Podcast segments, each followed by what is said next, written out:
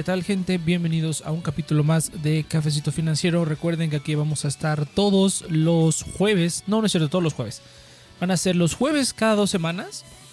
Eh, bueno, este es el primer Cafecito Financiero en vivo. Por lo cual vamos a tener aquí el... A, ver qué tal funciona el Cafecito Financiero en vivo. El programa ya se hacía en formato de podcast. Y así es como lo estuve haciendo. Pues ya lleva varios meses, pero ahorita me fui a una, a una pausa. A una larga pausa, de hecho en donde estuve eh, pues simplemente no haciendo programa. Pero pues ah, le pongo play a esto, digo pausa, perdón. Y estuve haciendo el programa ya un tiempo, pero pues no lo, no lo había podido hacer por cuestiones de tiempo, pero pues ya regresamos con todo. A ver qué tal, y a ver qué tal en vivo, porque sí, sí me hacía falta un poco, o sea, está bien que siempre me eche el sololoquio aquí, siempre me eche el monólogo, pero en muchas ocasiones sí me gustaría también la... a ver qué tal, a ver qué tal me funciona en vivo. Entonces vamos a ver, lo que sí vamos a hacer es que quiero testear el chat. A ver qué tal se ve. Oh, está demasiado chiquito. Está demasiado chiquito el chat.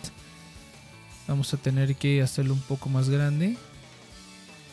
O vamos a tener que cambiar el widget porque ese widget es una tontería. Pero bueno, no importa. Eh, bienvenidos a Cafecito Financiero, gente. Eh, recuerden que aquí estamos, o vamos a estar los jueves, eh, cada 15 días hablando de finanzas personales, tarjetas de crédito, todo este tipo de cosas, inversiones, todo lo relacionado con el dinero. Eh, recuerden que utilizamos links de afiliado por si están viendo la versión podcast de este. También está disponible Cafecito Financiero en todas las plataformas eh, de podcast favoritas que tengan, Spotify, Apple Podcast, donde sea, nos pueden encontrar.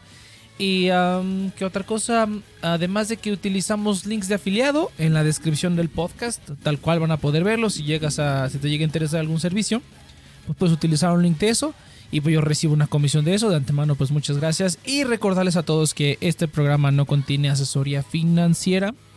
Todo lo relatado aquí es con motivos de entretenimiento y educativos exclusivamente.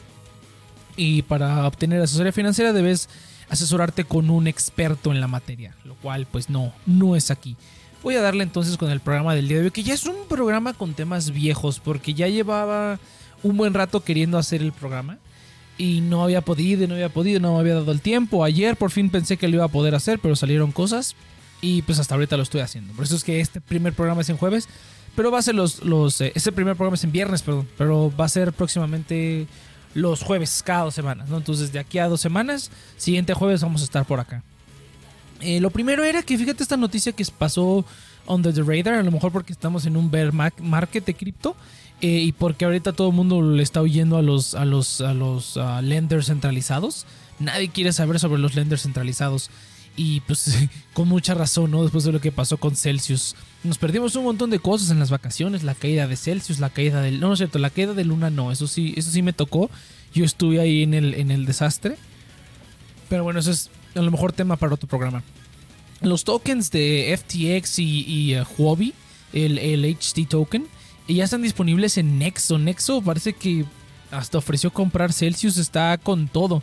Eh, hizo partner con Fidelity para, me parece que fue para darle resguardo a los assets que la gente mete a los planes de retiro. Eh, ya pueden comprar Bitcoin, me parece nada más. Si mal no recuerdo es Bitcoin. A través de los fondos de retiro de Fidelity, que es uno de los asset managers más grandes del mundo. Pues es una, es una gran noticia, ¿no? Eh, bueno, más bien no es una gran noticia, sino que Nexo tiene ahorita un poder abismal. Creo que quién sabe cómo estén sus papeles financieros, pero de todos los lenders es el que se ve más sólido, pero pues quién sabe, ¿no? Después de lo que pasó con Celsius ya, ya nada de seguro. Eh, nada, nada, nada de seguro. Eh, otra cosa que estuvo bastante interesante cuando cayeron todas las apps de préstamos, de estos préstamos express, si bien había gente que incluso decía que no había problema mientras tú pagaras a tiempo, pero, pues, ¿qué clase de trato es ese, no? Al grado de que los tiraron a todos, hubo problemas, que si NanoPay estaba involucrado, todo un problema, ¿no? Que ya fue reportado por muchos, muchos youtubers, eh, finance tubers, mexicanos, no creo que vale mal, valga mucho la pena. Eh, solamente recordar, gente, pues que no estén dejando sus datos por todos lados. Aquí lo, lo más valioso son sus datos. Yo, aunque me guste tener diferentes servicios de crédito, de débito, siempre me la pienso dos veces hasta ver que no sea una, aplicación que no va a desaparecer mañana. Deja que desaparezca mañana, ¿no? Tu información se la quedan quién sabe cuánto tiempo y no sabemos quién sabe cuánto tiempo vaya a quedarse ahí o si se la vendan a alguien más ya una vez que se disuelva la compañía, o sea, no tenemos idea. Entonces, yo siempre prefiero no dar la información aunque sea un nuevo producto, algo que acaba de salir. prefiero tardarme un poco más, que haya gente que la riegue primero antes que yo. Y, ya de ahí ir, ¿no? Ya de ahí ir. Que sí quiero cambiar ese, ese chat, pero bueno, no importa.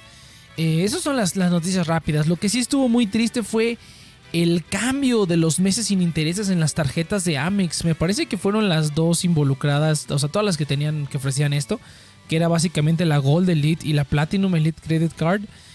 pasaron de seis meses a tres meses sin intereses en todas las compras. Había ciertos límites, ¿no? Con los pesos y con, los, eh, con la moneda extranjera. Eh, había ciertas características que tenían que tener, pero en general era un, un parote. E, e, era un parote tener esa opción. Seis meses se me hace una... O sea, es medio año, ¿no? Sí es una cantidad considerable de, tiempo, pero aún así se me hacía una cantidad de tiempo eh, buena. O sea, a mí en general, a mí no me gusta comprar a meses sin intereses a menos que sea absolutamente necesario. Eh, pero pues usualmente no es, no es necesario porque usualmente siempre tengo el capital. Cuando quiero comprar algo, usualmente siempre tengo el capital. Es raro cuando tenga que comprar algo. Creo que la única vez fue cuando compré una lavadora. O sea, simplemente eh, eh, en, ese tipo de cuestiones, en ese tipo de, de situaciones, ahí sí, eh, pues no me quedó de otra y tuve que, utilizar crédito. Pero aún así, o sea, aún así, incluso vamos a moverle aquí un poquito al, BTC. Ahí está. Me gustan ver mis commodities, aunque estas no se estén moviendo.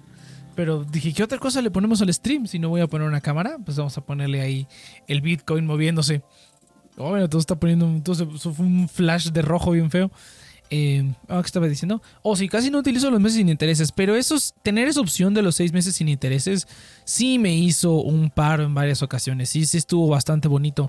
Y que, le y que lo redujeran a tres sí duele un poco porque si bien seis meses se me hace una cantidad de tiempo justa, o sea, incluso cuando yo he sacado meses sin intereses, trato de que no sea más de un año, porque no sé, o sea, muchas cosas que compremos eh, probablemente no duren más de un año funcionando perfectamente bien, eh, a menos que compres algo que sí, que sí aguante, ¿no? Pero en general, pues las cosas ya están hechas para ser recicladas unos cada tantos años.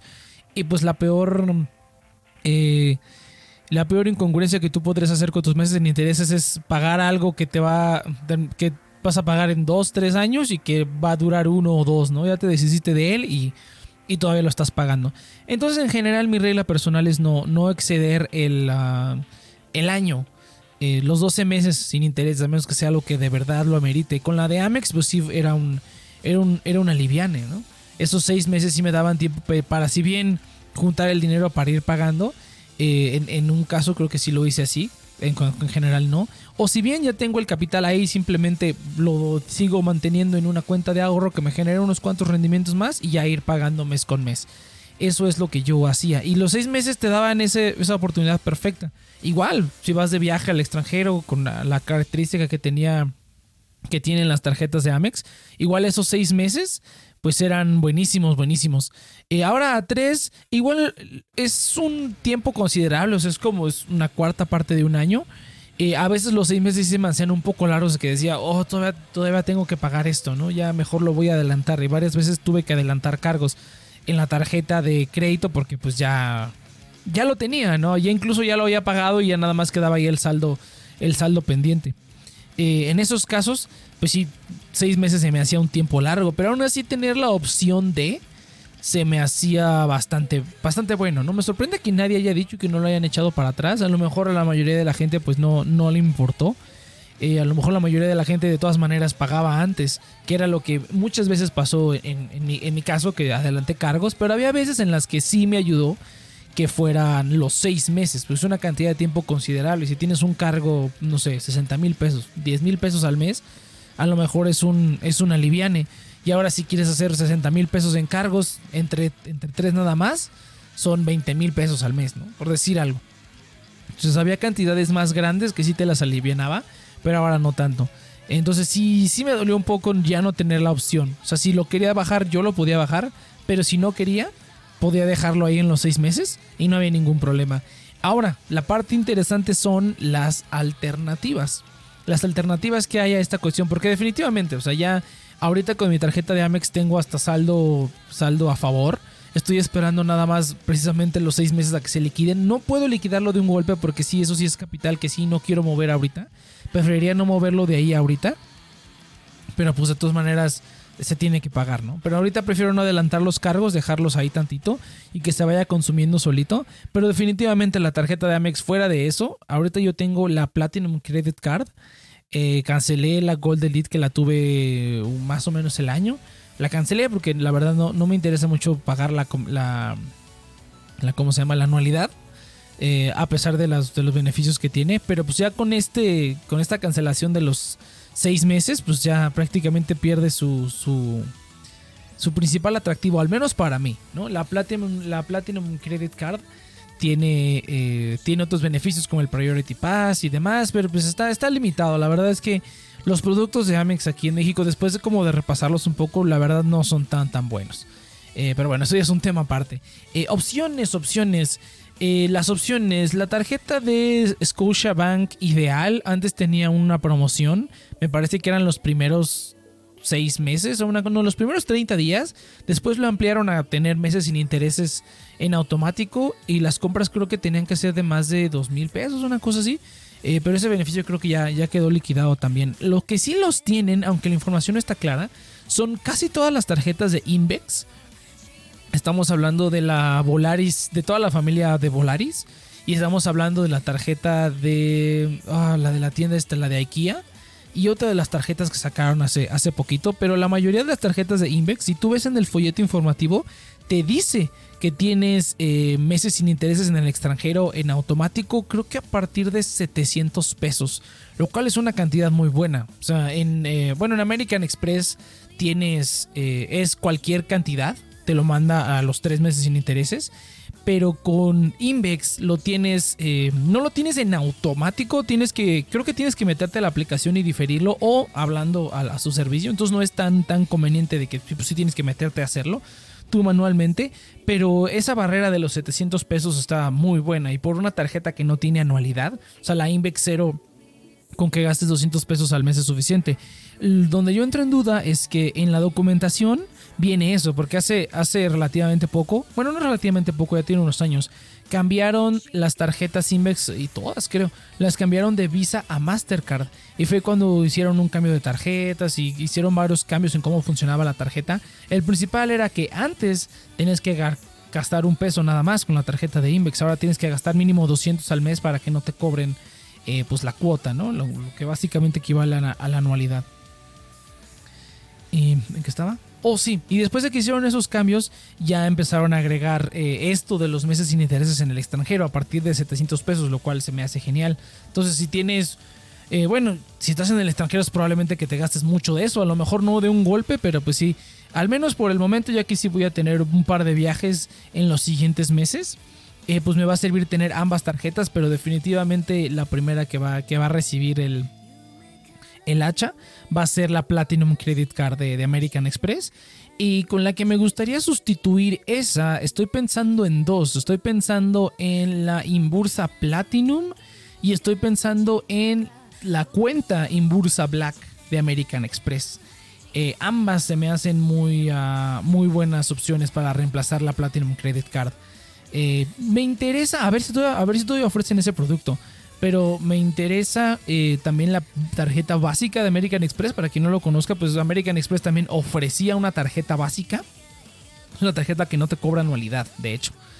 Eh, no te cobra ningún movimiento ni nada, pero es American Express. La verdad es que American Express luego sí ofrece buenas promociones. Eh, promociones desde su aplicación, ahorita hay algunas bonificaciones. y sí me gusta mucho tener una tarjeta American Express. Lo que no me gusta es pagar la anualidad. Siento que no vale los beneficios. Hay tarjetas que tienen menos anualidad y que tienen, por ejemplo, el Priority Pass ilimitado. Aquí solamente estás limitado a cuatro visitas. Y pues fuera de eso, no. no ¿Cómo se llama? No le veo mayor, mayor chiste a la tarjeta de American Express. A ver, vamos a ver. Ok. A ver, déjenme ver de un momentito porque estoy recibiendo aquí una montaña de mensajes.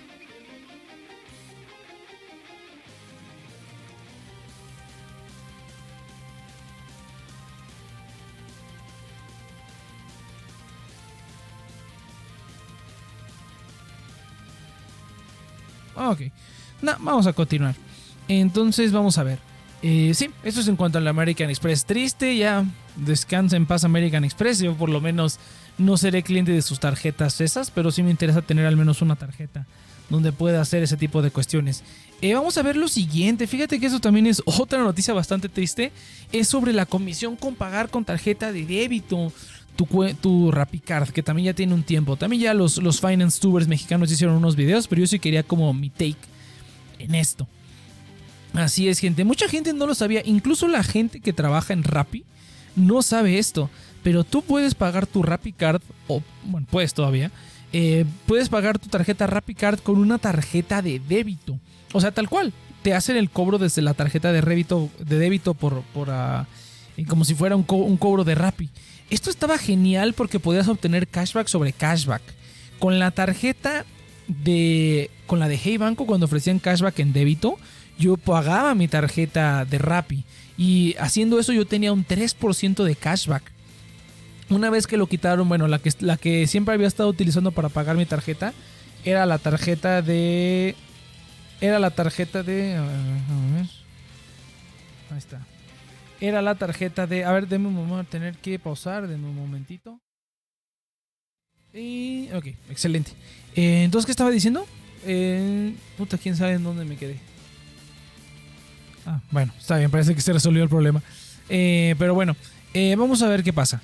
Eh, puta, ya se me olvidó completamente. Ve, por eso no, me gusta que me estén molestando en el stream. Oh, sí. Eh, yo obtenías un 3%, un delicioso 3% de cashback. Eh, pagando tu tarjeta de crédito de Rappi con la tarjeta de Hey Banco. Desde antes que pusieran el cashback en, Hey, en Hey Banco, yo pagaba con la tarjeta de Tauros, que antes te daba 1% de cashback y después lo bajaron al 0.1% de cashback en Bitcoin. O tienen otras criptomonedas para elegir, ¿no? pero yo usualmente he estado recibiendo Bitcoin últimamente con en cashback de esa tarjeta. Y pues también, ¿no? 0.1% pues no era tanto, pero pues eh, era algo, ¿no? Era un 2.1% de cashback pagando con, pagando la tarjeta de crédito con la tarjeta de débito. Ahora metieron un 2% de comisión por hacer eso. Lo cual pues esperaba porque realmente ellos al estar haciendo eso pierden dinero. Eh, realmente si pierden dinero al estar haciendo eso. O sea, prácticamente ellos estarían absorbiendo esa comisión, ¿no? Que es como del 2-3% dependiendo de Visa y Mastercard. Entonces, pues entiende, ¿no? Eh, pero lástima, se nos fue otra, otra posibilidad de cashback. Y ligándolo con el tema, ¿cuánto llevamos de programa? Llevamos 22 minutos. Que bueno, menos 4 minutos por el intro. Eh, pero bueno, no importa, no importa. pero ahora todavía, todavía se vislumbra una, una opción. Todavía hay una opción que es eh, la tarjeta de App. Es justamente lo que quería hablar porque vi que mucha gente hicieron los reviews, pero algo que no me gusta de los reviews que hacen es que de verdad no indagan. Los, los, otros finance tubers que hay, de verdad que no indagan. O sea, de verdad que simplemente leen el panfleto. Te estoy viendo a ti, tú sabes quién eres. Nada más lees el panfleto y, y ya, y, y no indagas, no preguntas, no haces nada en general todos, ¿no? Pero hay uno sobre todo que me sorprende porque hay veces que sí, ¿no? O sea, que sí quiero que me reciten la información y hasta le pongo ver el video en 1.5 porque habla muy lento el sujeto. Eh, pero sí me gustaría que hablaran sobre más detalles y por eso es que, bueno, uno, puede aportar también, ¿no?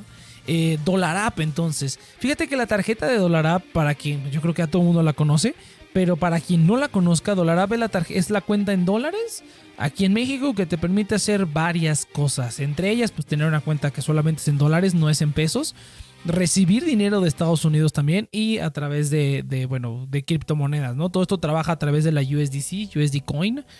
Eh, tu saldo se mantiene ahí, te dan un rendimiento del 3%. Eh, en, tus en tu ¿cómo, se ¿cómo se llama? en tu saldo y un cashback de hasta del 4% bajo ciertas condiciones. Y esas son las condiciones de las que hablamos. Solamente bajo esas condiciones del 4% podrías pagar tu tarjeta de crédito con la de débito y podrías obtener en total 4%. O bueno, no, porque la Rappi ya bajó, la Rappicar ya bajó su cashback, ¿no? Entonces sería 3% nada más. Eh, que bueno, 1% más de cashback, pues a nadie le hace daño, pero pues habría que ver qué tal funciona en la práctica, ¿no? Vamos a ver entonces. Eh, Dollar App, como ya habíamos dicho, funciona con criptomonedas, con USDC. Eh, para quien no lo sepa, pues es una stablecoin, es una de las más eh, seguras, que tiene mejor respaldo, está ubicada en Estados Unidos. Entonces, pues es, relativamente seguro estacionar tu dinero en, en, USDC, ¿no? Al contrario de cualquier otra que pueda, que pueda haber. Ahora, yo estuve preguntando e indagando un poco en las, en las, ah, en las direcciones que manda el equipo de DollarApp, cuando tú intentas ingresar eh, USDC a través de criptomonedas, a través de la red de Ethereum, eh, ellos te proporcionan una dirección. Esta dirección yo simplemente la pegué en el, en el, en el, en el ETH scan para ver qué onda con esa dirección. O sea, cómo es que hacían toda esta situación, ¿no? Eh, pues mira, para empezar, la dirección simplemente es una dirección normal, no es un smart contract, no es nada ha interactuado con varios smart contracts. Eh, la mayoría son de gente que manda dinero desde smart contracts hasta esta, esta dirección. Entonces por ahí no hay problema, ¿no? Mucha gente que manda los 100 dólares manda 103. Eh, obviamente les han de cargar un montón de sus comisiones de ETH. Pero bueno, lo que estoy viendo es que eh, la dirección aparentemente es una para todos. El equipo de DollarApp te pide que les avises cuando tú hagas un envío para anotar la cantidad exactamente. Eso quiere decir que prácticamente todos estamos utilizando una misma dirección. O sea, si tú ves como el balance total de, cuánto tiene esa dirección, tiene 0 ETH, me parece 0 ETH y tiene una montaña de USDC. Es decir, que todo el dinero de todos, de todos los clientes prácticamente, no sé si a lo mejor tengan varias direcciones, pero por lo menos sé que hay direcciones compartidas, lo cual a mí pues la verdad no me gusta. Ahora bueno, se entiende, ¿no? También cuando tú envías ah, en, pesos, hay una sola cuenta y tienes que meter el concepto para que se reciba el dinero en tu cuenta y es instantáneo. La verdad es que cualquiera... Eh, la, que sea que la tecnología que estén utilizando para poder hacer eso queda muy bien porque es instantáneo. Yo pensé que se iba a tardar un poco, pero cuando metí el dinero, eh, metí mis primeros pesos para convertirlos a USDC es instantáneo prácticamente y te lo convierte a la, al tiro. O sea, te dice la cantidad en pesos, la cantidad en dólares y te lo manda. Ah, ok, perfecto. En esa parte, muy bien.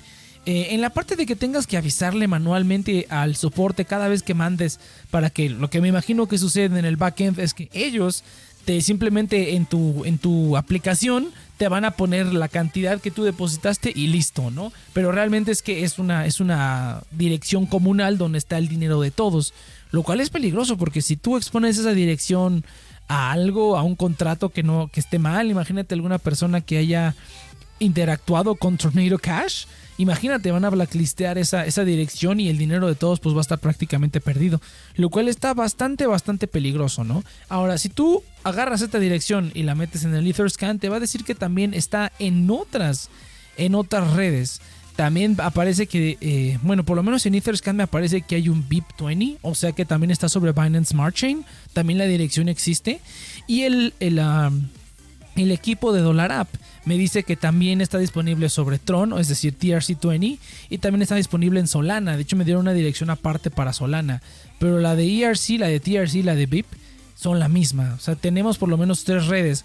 El soporte no me dijo de la existencia del, del Binance Smart Chain pero eso yo lo vi en el Etherscan. Ya no me metí al, BSC scan para ver qué decía, pero por lo menos la dirección existe. Eso es lo primero que a mí me saltó una duda. O sea, que me saltó más bien concerns. De que si algo compromete esa dirección, que espero que no sean todos los clientes, pero que es garantizado si tú te metes al Etherscan, que está compartida, si se compromete esa dirección, pues va a ser un problema para todos. Ponle que tengan reservas por si algo le pasa que nos puedan pagar a nosotros lo que sale, lo que lo sale en nuestra aplicación pero pues aún así se me hace muy, ah, muy peligrosa esa parte. Pero bueno, en, cuanto a cripto se refiere, pues eso es algo muy, muy eh, eh, nivelado, por decirlo así. Ahora tenemos la situación del cashback, que funciona de cierta manera. Eh, para obtener, tú vas a obtener el 4% de cashback sobre el 10% del saldo promedio que tengas. ¿Esto qué quiere decir? Y el resto fuera de ese 10% se va a, contar a 1%. ¿Esto qué quiere decir? Quiere decir que tú necesitas tener un saldo promedio en tu cuenta, obviamente es al mes. De ese saldo promedio van a sacar el 10% y de, y el 10 y de ese 10% el 4% es el que te van a dar en cashback. Vamos a verlo con un ejemplo. Digamos que yo al mes, ya mi saldo promedio en el mes es de mil dólares, ¿no? Mil dólares, mil USDC, ¿ok? El 10% de mil dólares es 100, ¿ok? En ese caso, digamos que yo gasto 200 dólares, ¿ok? Esos 200 dólares que yo gasto, los primeros 100 voy a obtener cashback al 4%. Eso quiere decir que por gastar mis primeros 100 dólares, yo voy a obtener 4, 4 dólares de cashback. Y el resto porque ese es el 10%, es el 10% de 1000, es el 10% de mi saldo promedio. Los otros 100 dólares restantes voy a obtener cashback al 1%. Es decir, de los siguientes 100 dólares yo nada más voy a obtener un USDC. En total obtendría un cashback de, de 5 dólares al mes, ¿no? Eso es si tengo un saldo promedio de 1000 dólares y yo gasto 200. Los primeros 100, por ser el 10% de mi saldo promedio, eh, obtengo un cashback del 4% y de los 100 restantes obtengo cashback al 1%. En total me da 5 dólares de cashback. Es un cashback muy bueno. Si tú lo promedias, es realmente es un cashback. En este caso es un cashback del 2.5, ¿no? Si tú quisieras tener siempre 4% de cashback, tendrías que gastar eh, bueno, una de dos. O sea, tendrías que gastar muy poco, calcular muy bien cuánto tienes que gastar para que no te pases del 10% de tu saldo promedio. O tendrías que tener un montón de dinero ahí metido. Esto es un ejemplo de si tuviera mil dólares. O sea, si tuviera mil dólares, lo máximo que yo me podría gastar, si yo tuviera mil dólares de saldo promedio, ojo que esto es saldo promedio. No es saldo al final ni nada. Es decir, que en todos los días en tu cuenta tiene que haber mil dólares o más. Y si le quitas, tienes que ponerle más, ¿no? Eh, pero bueno, el 10% entonces son 100 dólares. Eso quiere decir que si yo tengo 1000 dólares de saldo promedio, máximo, máximo me puedo gastar 100 dólares con Dollar App para obtener ese 4%, ¿no? Ahora, 1000 dólares son, son 20 mil pesos. Y lo que puedes gastar máximo son 2 mil pesos. O sea, regresando, tendrías que, que, tendrías que tener una cantidad exorbitante de saldo promedio en la aplicación porque pues no sé ustedes, pero dos mil pesos yo creo que eso nada más es un día de súper, es una quincena de súper, o sea, incluso más. Para constantemente obtener el 4% tendrías que tener un saldo promedio brutal, eh, lo cual pues eh, yo no tendría porque es una aplicación que no está regulada. ¿no? Es una, es una plataforma que no está regulada y que pues por el simple hecho de cómo estoy viendo que funciona la, la infraestructura, pues yo no estaría cómodo teniendo más de 100, o sea, creo que lo máximo que yo personalmente podría tener en Dollar App serían 250 dólares. Eso quiere decir que solamente puedo gastar 25 dólares, es decir, 500 pesos. Solamente podría gastar 500 pesos. Ahora, el plan que yo pensé es, dije, ok, son 250 dólares, entonces cada vez que yo gaste algo, simplemente le voy a ir metiendo, ¿me explico? Para mantener el saldo promedio. Si yo tengo 250 dólares y no sé, voy a gastar 5 dólares en algo, simplemente voy a meter los 5 dólares en ese momento, me los voy a gastar y así voy a hacerle hasta que llegue a los, a los 25 dólares de tope que tengo. En ese caso mi cashback sería como de... No sé, ahorita no, no quiero hacer la cuenta. Pero bueno, en ese caso pues obtendría el máximo cashback.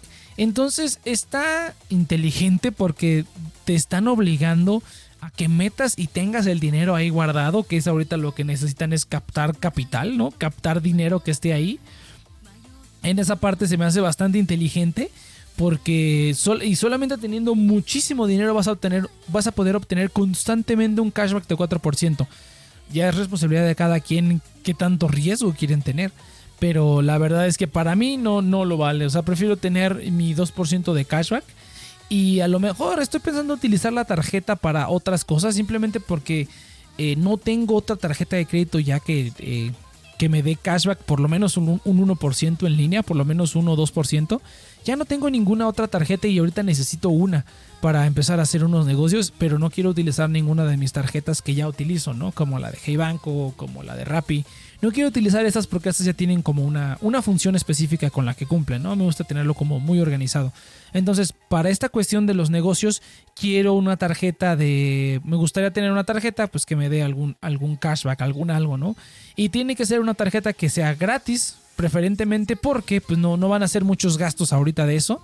Eh, ni se le va a destinar, no va a haber mucho movimiento, vaya. Entonces, no amerita que sea una, una tarjeta que tenga anualidad ni nada parecido, ¿no? Eh, por el momento, al menos por el momento. Eh, pero bueno, esta es la situación con App, que es la que veo que no mucha gente habla. Ah, ah, estaba diciendo, o sea, inteligente en el sentido en el que está diseñado para que tengas el dinero ahí y tengas mucho dinero para obtener sus beneficios. Eh, pero también el riesgo es alto. Ahora, en total, si ustedes maximizaran los, los beneficios de App son 3% en, en 3% ah, de rendimiento en tu saldo en la tarjeta, más hasta 4% de cashback al mes. Eso es un 7% anual. Es bastante razonable hablando de criptomonedas. O sea, hablando de criptomonedas, un 7% en stablecoins, pues es algo bastante alcanzable. Realmente el modelo de negocio está, está bien hecho. y más que gastar, o sea, sí te están incentivando se están incentivando a gastar, pero más bien te están incentivando a que tengas mucho dinero ahí metido, que es obviamente lo que, pues, lo que quiere cualquier banco, cualquier fintech, cualquiera, ¿no? Entonces el, el de negocio se me hace excelente, pero el riesgo pues, es bastante alto, ¿no? Bastante alto porque no hay ningún tipo de garantía. Eh, ¿Qué otras cosas de, de DollarApp que he estado viendo? No, pues nada más. Me interesa mucho saber cómo reporta los cargos. Porque en teoría todos los cargos deberían ser pues en dólares. Entonces me interesa mucho cuando empieza a hacer cargos en dólares. Porque es lo que, lo que voy a empezar a hacer con esa tarjeta. Eh, voy a empezar a meterle cargos en dólares eh, directamente. Me, me interesa mucho ver cómo se van a reportar las transacciones, cómo me va a reportar a mí las transacciones en mi, en mi este dashboard de los negocios que voy a tener ahí. Entonces me interesa mucho saber cómo funciona y pues ya estaré haciendo un update a ver de, de qué tal funciona, ¿no? Pero bueno, al menos en, plan, en la, teoría, eh, la aplicación de DollarApp tendría que funcionar bastante bien y si no hay ningún... Eh, si no se meten en problemas con alguna dirección o algo, algo grave que pase con esas direcciones compartidas para, para los tokens, pues no creo que haya ningún problema, pero sí, sí está peligrosón. La verdad está peligrosón. Yo diría que tomen sus precauciones. Pero bueno, eh, estos eran todos los temas. De hecho, era lo único que yo quería, quería mencionar acerca de DollarApp. Y hacer un update del, portafolio, que también era algo que hacía aquí en el, en el, en el podcast. Un, un, update del portafolio. Entonces, de hecho, no hay muchos updates. Como pues estamos en un bear market, pues no he hecho ningún cambio. He hecho nada más dos compras. Compré Cardano eh, hablando del, portafolio de cripto, compré Cardano por, eh, no tanto por el Basel uh, Hard Fork que viene, porque mucha gente está hypeada y pues sí, el, el ADA sí subió considerablemente de donde andaba. No considerablemente, pero ha estado, ha estado queriendo recuperarse, ¿no? No, obviamente no va a recuperarse del bear market, bueno, hay gente que dice que sí. Yo no creo que tanto, o sea, puede que sí pompee un poco más, simplemente por esta cuestión de que ya viene, el, de que pues estamos a, media, a medio merge prácticamente, estamos a la mitad del merge de Ethereum. Y el veintitantos de septiembre me parece que es cuando entra el, el Basil Hardfork de, de, Cardano. Pero bueno, más que eso es porque se vienen eh, varios staking pools. Hay un staking pools compartido que me interesa mucho participar. Van a dar como 5 tokens y tengo ahí un montón de Cardano que no está haciendo nada. Entonces decidí comprar un poco más para aprovechar, ¿no? Ahorita realmente la oportunidad que yo veo con Cardano no es el token tal cual, o sea, no es la criptomoneda tal cual de Cardano, aunque pues sí, si tú eres un un bull de Cardano, pues obviamente ahorita pues, hay descuento. Pero a mí lo que me interesa más es obtener participación en todo el ecosistema de Cardano, que es el que están haciendo, que es el que pues yo me perdí, ¿no? Me perdí los nacimientos de todos los ecosistemas pues, porque digamos entré tarde. Pero pues quiero aprovechar que Cardano es uno de los ecosistemas que ahorita se está creando y he metido mi Cardano a donde más pueda, ¿no? A todos los pools que pueda para obtener los máximos beneficios. Eh, o sea, tokens de otro tipo y así, ¿no? Ya tokens, tokens tal cual del, del, blockchain de Cardano. Entonces simplemente compré con eso, lo dejé en una cuenta de ahorro unas semanitas y ya próximamente lo estaré metiendo a un staking pool para un, un eh, ISPO para poder obtener pues, esos, esos dulces, dulces tokens. A ver qué tal nos va con eso. Y la otra posición que abrí fue Grupo México. Eh, creo que no fue tan buena idea porque se siguió cayendo, pero bueno, igual le meto otra, otra vez. Pero Grupo México era una posición que quería abrir desde hace mucho.